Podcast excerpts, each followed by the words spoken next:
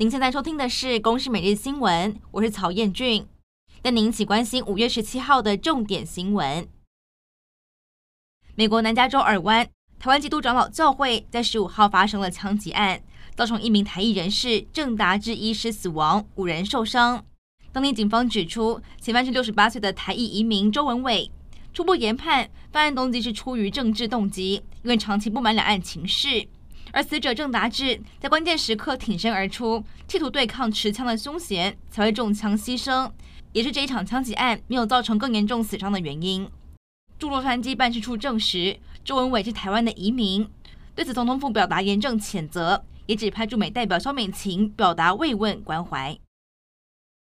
新冠肺炎疫情新增六万五千七百九十四例的本土确诊，其中是以新北市的一万八千四百例最多，再来是桃园和台北。另外还有中重症个案六十一例，三十八例死亡。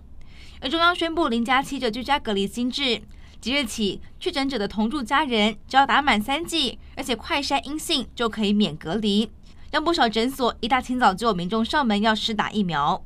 不过疫情升温，也让一部分的民众就算感冒也不敢前往诊所，选择买感冒药等常备药品，也让这些药品的销量增加了五成。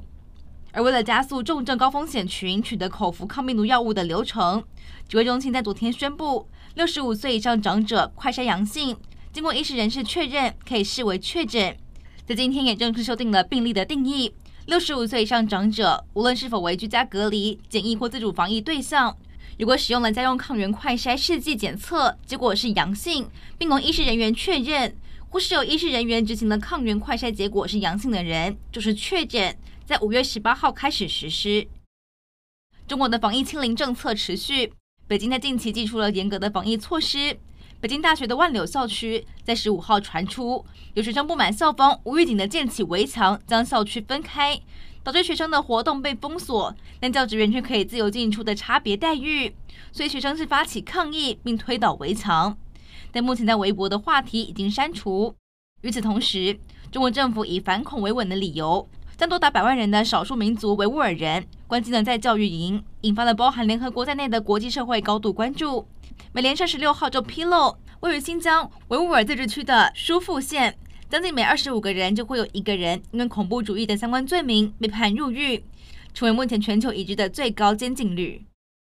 经过了八十三天的死守，乌克兰马利波境内的亚速钢铁厂驻军可以进行撤离。在台湾时间十六号，俄乌双方达成了协议，以近似换俘的方式，让钢铁厂内的乌军来撤出。乌方在十七号证实撤出两百多名的守军，行动还在持续。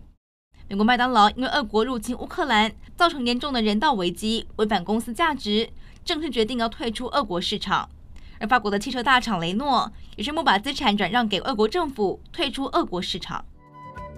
以上内容由公视新闻制作，感谢您的收听。